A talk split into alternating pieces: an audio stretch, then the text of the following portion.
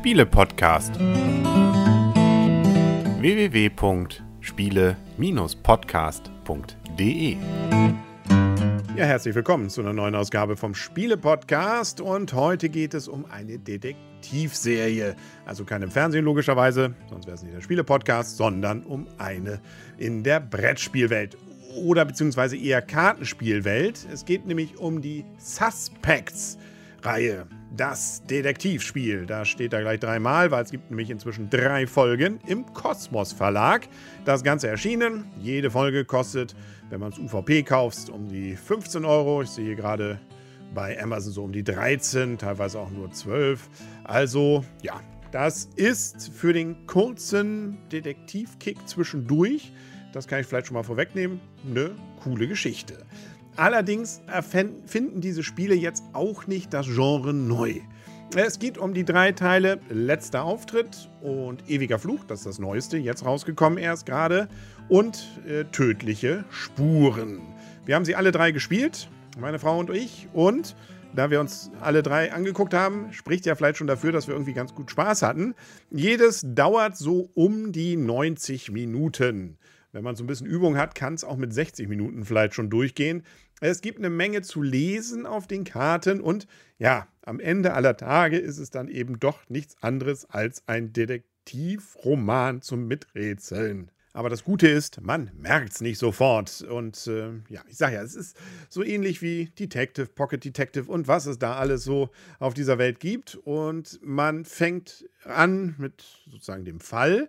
Vielleicht ist das das Interessante auch schon mal hier an dieser Serie. Wir haben immer eine Ermittlerin, das ist immer die gleiche. Also da versucht man sich so wie bei Romanen, Wallander oder sowas, daran zu orientieren, dass man dann einen hat, an dem man sich dann vielleicht über die Serie hinweg irgendwie orientiert und vielleicht den Lieb gewinnt.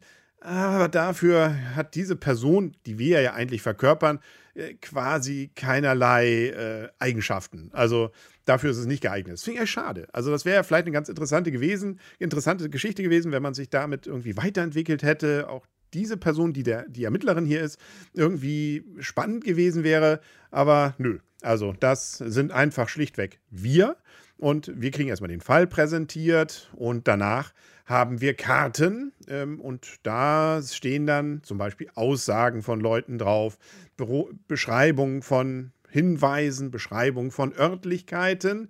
Und damit wir die dann auch finden, äh, gibt es eigentlich immer am Anfang auch so zwei Pläne. Ähm, einmal, und das find, fanden wir sehr cool, dass man nämlich gleich so eine Aufstellung hat der Menschen, die hier eine Rolle spielen und auch mit einer kurzen oftmals Hinweis, was das für Leute sind, damit man dann auch immer den Überblick hat. Weil ansonsten ist es bei solchen Spielen, finde ich, oft auch so, dass man nicht mehr weiß, wer war denn jetzt Herr so und so und wer war so und so. Nö, das ist hier sehr schön dargestellt und ähm, dann auch meist die Örtlichkeiten und dann klappert man Karte für Karte ab und erfährt dann damit mehr und mehr von der Geschichte und von dem Kriminalfall. Dazu kommen dann noch so ein paar kleinere Gags, wie zum Beispiel, dass man bestimmte Karten erst bekommt, wenn man andere Karten gefunden hat. Äh, damit versucht dann das Spiel auch so ein bisschen Zeitablauf zu simulieren. Und auch, das fanden wir eigentlich mit am coolsten hier, dass wir tatsächlich auch so ein bisschen ermitteln können, vergleichen können, zum Beispiel ähm, sowas wie Schuhgrößen. Dazu haben diese Karten dann besondere Markierungen, an die wir anlegen können und dann können wir sehen, passt das mit der Schuhgröße zum Beispiel oder nicht. Äh, ich glaube, das spoilert jetzt noch gar nichts. Also steht auch so in der Anleitung. Über die drei Spiele hinweg ist das auch jeweils etwas unterschiedlich gelöst und das Spiel will eigentlich gerne, dass wir nach bestimmten Zahlen von Karten nach 30, nach 45 oder am, e, und am Ende schon mal tippen, wer denn der Täter war, warum er es war und so weiter und so fort. Die Fragen kriegen wir diesmal schon vorab serviert, müssen sie dann jeweils nach so und so vielen Karten beantworten. Und wenn wir früh, teilweise natürlich dann auch bei 30 Karten oftmals eher geraten, äh, zu einem Ergebnis gekommen sind, dann gibt es mehr Punkte. Ja, aber das ist auch mehr so kann man machen. Wir haben es nachher nicht mehr ausgerechnet, weil uns kam es vor allem für uns drauf an, diese Fälle zu lösen. Und da würde ich sagen, wir haben ja alle drei gespielt, dass uns mit Abstand am besten tatsächlich tödliche Spuren. Das ist mehr oder weniger fast das erste äh, gewesen. Das fanden wir sehr logisch. Da waren wirklich coole Ideen auch drin. Und äh, ja, also da das Spiel ja so auch ist, dass man am Ende, äh, wenn man will, alle Karten gelesen haben will, ähm, dann ist das Spiel, ich sag ja, dann kann man es theoretisch auch gelesen haben, wenn es ein Roman gewesen wäre. Aber mm, ja, man, man, hat immer zumindest das Gefühl, man würde da irgendwas tun, weil man dann immer eine Entscheidung hat. Wollen sie den jetzt hier interviewen bzw. befragen und oder den? Ja, aber am Ende macht man es ja dann auch alles, auch wenn man es vielleicht in verschiedenen Reihenfolgen macht. Gut, also Tödliche Spuren gefiel uns am besten. An zweiter Stelle war bei uns der, der neue Teil, Ewiger Fluch. Das war ja, da konnte man schon so ein bisschen auch mit äh, ermitteln. Ich will da nicht zu viel spoilern, aber da ging es auch tatsächlich so um, ja, Verständnis vielleicht auch von mathematischen Zusammenhängen, wobei das Spiel einem versucht dann auch Dinge zu erklären. Das fand ich sehr cool.